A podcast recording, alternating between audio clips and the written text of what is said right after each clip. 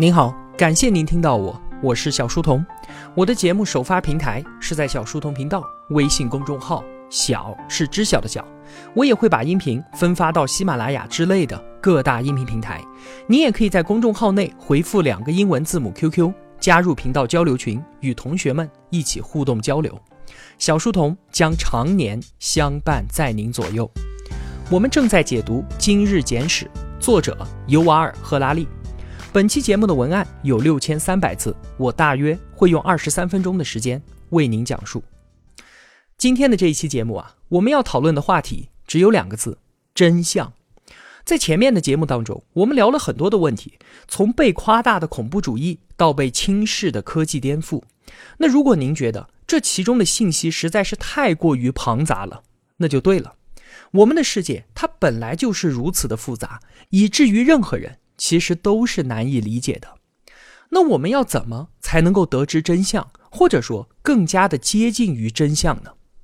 那今天的话题呢，包括了赫拉利要和我们聊的三个议题，分别是无知、正义还有谎言。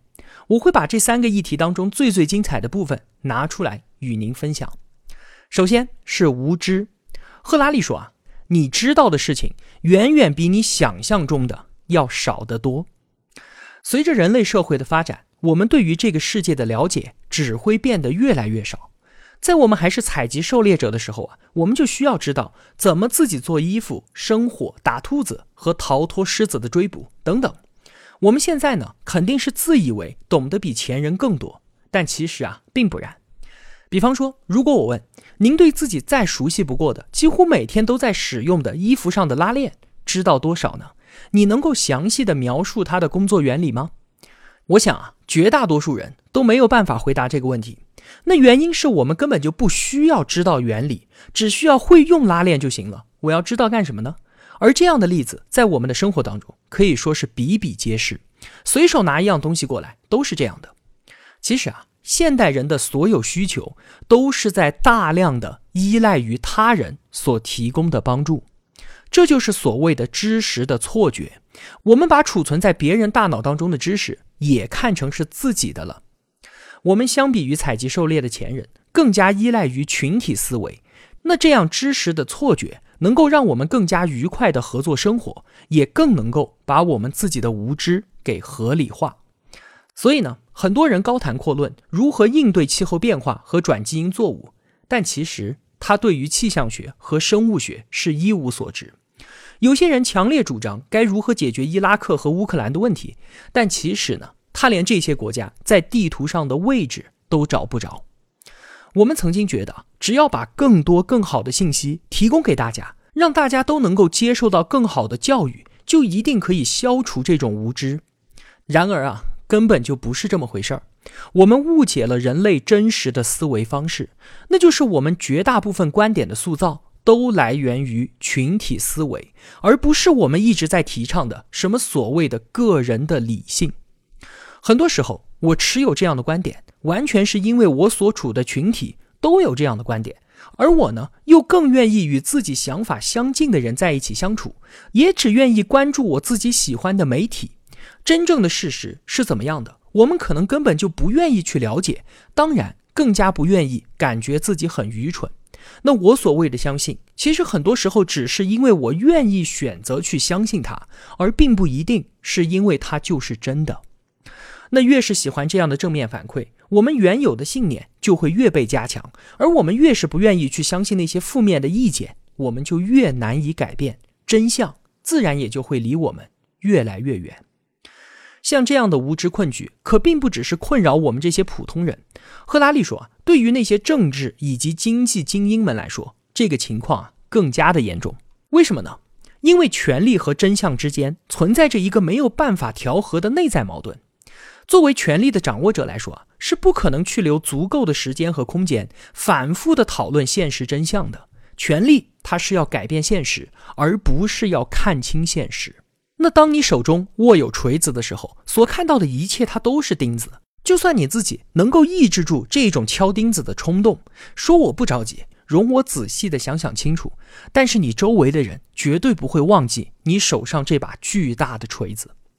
赫拉利说啊，在几年之前，他曾经受邀和以色列总理共进晚餐。那去之前呢，他的朋友就警告说：“你不要去，没意思。”但是赫拉利觉得，是不是有一些真相或者是秘密，一定是要在这种场合，是要在这种关键人物把门关起来的时候才能够听到的呢？但是结果令他极其的失望。参加晚宴的三十多个人，每个人都想引起大人物的注意，不是耍小聪明，就是去拍马屁，要一点什么东西，而没有任何关于秘密或者真相的讨论。当然了，这也完全不能怪这位总理。权力它就像是一个黑洞，越是靠近它，那周围空间的扭曲程度就会越大。那如果你想要得到真相，你就需要逃出这个黑洞，允许自己浪费很多的时间在外游荡。因为革命性的知识，它是很少能够抵达权力中心的。因为权力中心本身，它就是由现有的知识所构建起来的。那些会造成困扰的，那些想要打破惯例的想法，都会被拒之门外的。赫拉利说啊，无论是国王还是小兵，任何人都会越来越不了解塑造世界的各种科技、经济还有政治力量。在这种情况之下，我们最好的选择就是承认自己的无知，这是赫拉利要与我们聊的第一个议题——无知。那如果我们根本就不了解这个世界，又要如何分辨这个世界上的那些是非曲直呢？答案是啊，我们所谓的正义，我们的道德准则，也同样陷入了困境。几百万年来的进化，慢慢形成了我们人类的道德。这个道德确实很适合解决部落当中的各种社交和伦理问题。比方说，如果我和你一起去打猎，我抓到了一只鹿，但你却空手而归，我应该与你分享猎物吗？如果你去采蘑菇，满载而归，我可以仗着我比你强壮，就把你的食物给抢走吗？那如果你担心我会做出这样的事情，所以你先下手为强，半夜捅我一刀，这又可以吗？我们的伦理道德啊，在解决这些问题的时候，确实游刃有余，没有任何问题。但是现在呢？我们从非洲大草原走进了都市丛林之后，很多人都觉得我们今天面临的像是叙利亚内战、全球不平等和气候变化这些问题，都和过去的那些采蘑菇分食物这一类问题是一样的，只不过是规模被放大了而已。真的是如此吗？我们追求正义，最起码的要能够明确的掌握因果关系吧。如果你采的蘑菇被我抢走了，这意味着你的辛劳付诸东流，这当然是不公平的。因果关系清楚，可是现在呢？现代全球化高度分工，使得因果关系变得极其的复杂。举几个例子吧，比方说一位美丽迷人的英国淑女，她虽然从来就没有去过非洲，但是他通过购买股票，就让大西洋的奴隶贸易得到了资金。他在自己的下午茶里面投入了一块雪白的方糖。但是这一块方糖却产自环境如地狱般的奴隶庄园，而他对此一无所知。你觉得他的这些行为是不是道德的，是不是正义的呢？赫拉利说：“我现在可能就坐在家里面看书，没有伤害任何的人。但是在社会主义者眼中，我之所以过着舒适的生活，是因为我脚踩着第三世界血汗工厂里的童工。动物保护者也会告诉我。”说我习以为常的生活正在野蛮地剥削着数亿只家禽，而这一切能怪我们吗？这很难说。我们现在的生存需要依赖无比复杂的经济和政治关系网络，这些网络复杂到我都没有办法回答说我的午餐来自哪里，是谁制作了我脚上穿的鞋子，我们根本就不得而知。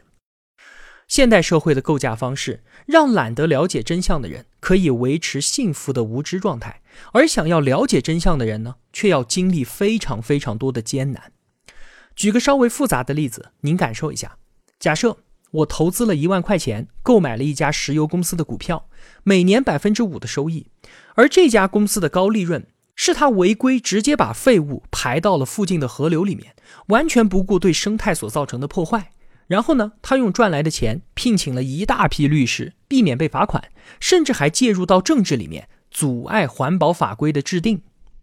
那我们现在可以指控这一家公司有罪，但是我自己的角色又该如何被定义呢？我算不算是共犯呢？如果我不算共犯，但是对于河流的污染，我是绝不愿意看到的。那我在无法得知相关事实的情况之下，要怎么才能够保证我自己的行为？合乎正义、合乎道德呢？话说啊，在二十世纪三十年代后期的德国，有一个地方的邮局经理，他是一个很好的人，非常照顾员工们的福利，而且兢兢业业的工作，无论是刮风下雨，他都能够保证包裹的准时送达。可是令人感慨的是，就是这样的效率和体贴，正是构成纳粹德国的最重要的细胞。我们现在回过头去看，当然可以轻易的对其中的道德下定论，但如果不是这样的后见之明，这位邮局经理要怎么保证自己的行为合乎正义与道德呢？对于停留在采集狩猎时代的人脑来说，现代世界已经太过的复杂了。那么，面对这样一个大规模的复杂的道德问题，我们自己为了理解和判断，用了各种各样的方法，但这些方法可以说都是在欺骗我们自己。第一个办法就是直接缩小问题的规模，比方说把叙利亚内战简化成两个人在打架，一个呢是阿萨德政权，另一个是反抗分子，一个好人一个坏人。这样一来，整个复杂的冲突就立刻缩小成了一个简单明了的事件。但是事实。真的是这样吗？第二个方法是用某个感人的故事来代替整个事件，比方说啊，给贫困地区捐款这件事情，如果你给大家看到的是一堆统计数字，这确实是事实啊，而且相当的精确。但是大家面对这样的事实和精确，马上就会失去兴趣的。你要换一种方法，如果你搬出某一个孩子的辛酸故事，就立刻可以令人热泪盈眶。有这样一个实验，说请民众。帮助一名七岁的贫困女孩，很多人都被这个女孩的故事打动了，纷纷打开了自己的钱包。但是如果研究人员在这个时候除了告诉你这个感人故事之外，还用统计数据告诉你非洲普遍的贫困问题，那么这个时候人们突然就不愿意出手相助了。而且相同的情况，大家面对一名患病儿童的捐款数，要比同时面对八名患病儿童的时候多很多。那第三个应对大规模复杂道德问题的方法，是我们很熟悉的，就是阴谋论，把这个世界简化成正与邪的对立，简化成非黑即白的。想要理解全球经济究竟是如何运作的吗？这实在是太难了，太复杂了。但是如果有人告诉你，其实就是有二十位亿万富翁在背后操纵着全球的一切，他们控制了媒体，发动了战争，一切都是为了敛财。你看。这一下子就变得可以理解、可以想象了，而最重要的是，有很多人都愿意接受它。但这个是事实吗？当然不是。当今世界的复杂程度，哪里有什么个人或者组织能够随意操纵这一切的？甚至就连彻底搞清楚都不太可能。以上三种方法都是在拒绝面对世界的复杂程度。那最后一种方法是承认世界的复杂。然后呢，创造出一套号称全知的机构，让大家无条件的去跟随它就可以了。类似的宗教和教条主义之所以在我们这个科学时代还有如此强大的吸引力，就正是因为它提供了这样一个避风港，让我们逃避令人沮丧的复杂现实。在上期节目当中啊，我们也提到过世俗主义，它很大的一个风险就是这个。即便我们一心追求科学真理，但还是会对现实生活当中的繁杂感到不胜其扰，所以很容易就诞生教条主义，因为它能够让我们在思想上得到安抚，在道德上感到心安。这是赫拉利今天与我们聊的第二个议题——正义。那我们应该怎么办呢？我们会不会就是无法理解真相，而且也没有办法追求真正的正义与公平呢？这还不算完，还有更糟的。我们正生活在一个谎言永存的世界当中。在二零一四年的二月份，一批没有佩戴任何标志的武装人员进入到了克里米亚。当时啊，俄罗斯政府竟然站出来否认说这些人他不是俄罗斯军人，而是什么自卫团体。他们说啊，这大概应该是这些人自己跑到军用商店去买了一身看起来很像俄军的装备。你听听看。这样所有人都知道在扯淡的话，但是他们竟然可以说得出口。在我们这个时代啊，撒谎伪造一个军事事件根本就不算什么。我们回顾历史会发现，甚至伪造一个国家，或者是直接无视掉一个真实的国家，无视掉一群真实人民的存在，这样的事情都时有发生。一九三一年九一八事变，日军假装自己遭到攻击，以此为借口侵略中国，紧接着建立了伪满洲国来合理化自己的侵略。在英国殖民澳大利亚的时候，他们竟然把澳大利亚视为无主地，进而宣布占领，这就等同于把澳大利亚长达五万年的原住民历史一笔勾销。二十世纪，犹太复国主义最响亮的口号是“让没有土地的人民回到没有人民的土地上”。这里没有土地的人民指的就是犹太人，但是这个没有人民的土地指的竟然是巴勒斯坦。生活在当地的阿拉伯人就这样都被视而不见了。以色列前总理古尔达梅厄有句名言，他说：“巴勒斯坦人从来都不存在。”赫拉利说：“啊，我们现在正处于一个后真相的时代。”在《简史》三部曲当中，有一个非常重要的核心主线，就是人类之所以能够征服地球，最重要的原因就在于我们有创造并且传播虚构故事的独特能力。而正是因为如此，不是说仅仅我们这个时代是后真相时代，而是我们整个人类历史进程，它就是一个谎言永存的历史。这可不仅仅是今天的新闻和事实是有很多虚构的，有人类文明以来一直如此。我们不断的讲的什么奇迹、天使、恶魔和女巫的故事，那请问是哪一位无畏的记者从地狱的最深处给我们带回了第一手的报道呢？难道这不一直都是一个假新闻吗？我们这样说啊，可能很多人都不高兴。但事实就是，如果一千个人相信一个编造的故事，只相信了短短一个月，那它就是一个假新闻。可是如果有数亿人相信一个编造的故事，相信了一千年，它就变成了宗教信仰。我当然不是要否认宗教给人类进步带来的正面影响，而且虚构故事它不管好坏。永远都是人类威力最大的一个工具，但是虚构的故事同样，它也会带来伤害。赫拉利在书中举了一个血淋淋的例子。话说啊，在七百六十年之前，一二五五年，在英格兰林肯镇的一口井里，发现了一名九岁男孩的尸体。就有人说他是被当地犹太人残忍的给杀害了。当时并没有微博，也没有朋友圈，但是这个谣言迅速的传播开来。当时的一些大 V 啊，纷纷出面给这个谣言添油加醋，甚至有一位名声赫赫的历史学家写了一篇血腥并且详细的文章。这名男孩是如何被一群犹太人诱拐，先是把他养胖，再施以折磨，最后被钉死在十字架上，整个过程被编造的清清楚楚。那因为这一桩传说当中的谋杀案，有十九名犹太人遭到审判被处决，后来。这一血迹诽谤迅速就传遍了整个英格兰，导致了一系列针对犹太人的集体迫害和屠杀。到了一二九零年，全英格兰的犹太人都被驱逐出境。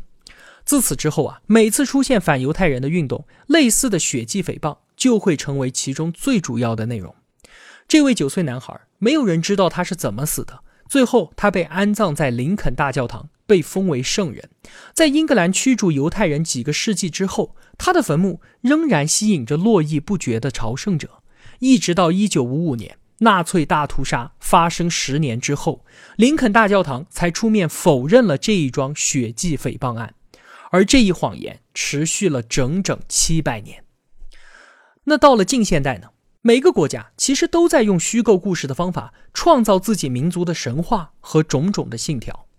纳粹的宣传大师约瑟夫·戈培尔，他曾经说：“把谎言重复一千次，它就成为了事实。”这一位把这套媒体戏法耍得最有模有样的人，蛊惑自己的国民，都做了一些什么事情？我想大家都知道了吧？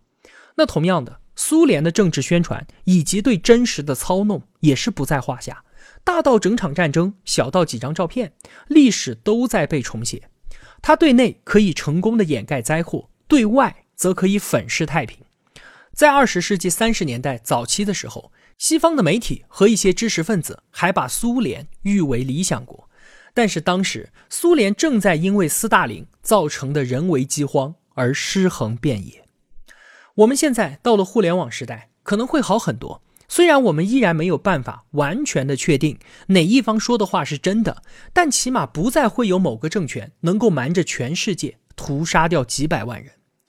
另外啊，现代企业也同样在编造着故事，说好听一点叫做品牌塑造，其实本质呢，也就是把一个虚假的故事重复一千遍，直到所有人都信以为真。比方说，当我们想到可口可乐的时候，大脑中浮现的画面是什么呢？是一群健康的年轻人一起快乐的运动呢，还是一群超重的糖尿病患者躺在床上呢？我们的理性是知道的，大口的灌下可乐绝对不会让你变得健康，变得像运动员一样，反而只会增加你患上肥胖和糖尿病的概率。但是啊，可口可乐这几十年来投入了几十亿美金，把自己和年轻、健康还有运动联系在一起，谎言被重复了何止一千遍，结果几十亿人也就都相信了。那么，虽然说了这么多虚假故事的坏话。但是我们也不得不承认，很多时候虚构的故事就是要比事实更能够鼓舞人心，更能够团结起更多的人，获得更大的力量。真相和力量之间也是存在着一条鸿沟的。如果想要力量，那么到了某个阶段之后，你就必须要开始传播虚假的故事。那如果你想要真相呢？那到了某个阶段，你就必须放弃对于力量的追寻。那作为个人来说呢，当然也面临这样的选择。我们到底是选择为当权者服务呢，还是为了真相而服务？我们究竟是需要致力于打造一套能够团结所有人的故事呢，还是要让所有人都明白真相，哪怕因此会成为一盘散沙，也在所不惜呢？这个问题根本就没有统一的标准答案，只能留给同学们自己去思考了。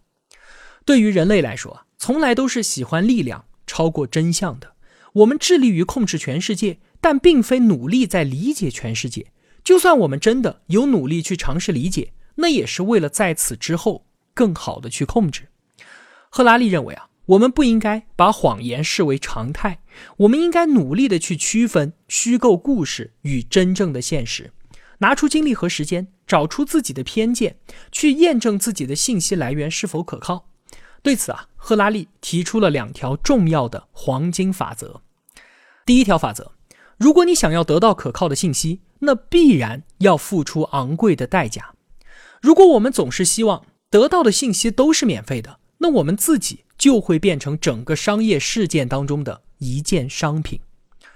如果说啊，有个富翁向你提议，我每天给你三十块钱，你让我每天给你洗脑一个小时，在你心里面植入我的各种政治和商业偏见，你会同意吗？我想啊，理智的人肯定都会拒绝的。但是如果这个富翁他换一种说法呢？他说：“我愿意每天把我自己对于政治和商业的思考分享给你，而这一项服务它是免费的。”您觉得这个时候又会怎么样呢？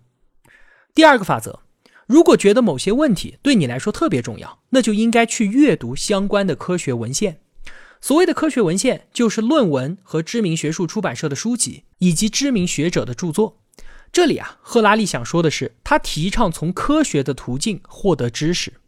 科学当然也有它自己的局限性，但这是我们目前最最可靠的知识来源了。这个就是第三个议题——谎言。其实啊，今天聊了这么多。在这个如此复杂的世界当中，关于真相、关于正义、关于道德，似乎已经没有了所谓的绝对答案。但是我们作为个人，依然可以尽可能的去追求接近真相的答案。至少，我们可以尽力拒绝被欺骗，拒绝被操纵，更加清醒的活在这个世界上。好了，今天的节目就是这样了。如果我有帮助到您，也希望您愿意帮助我。一个人能够走多远？关键在于与谁同行。我用跨越山海的一路相伴，希望得到您用金钱的称赞。我是小书童，我在小书童频道与您不见不散。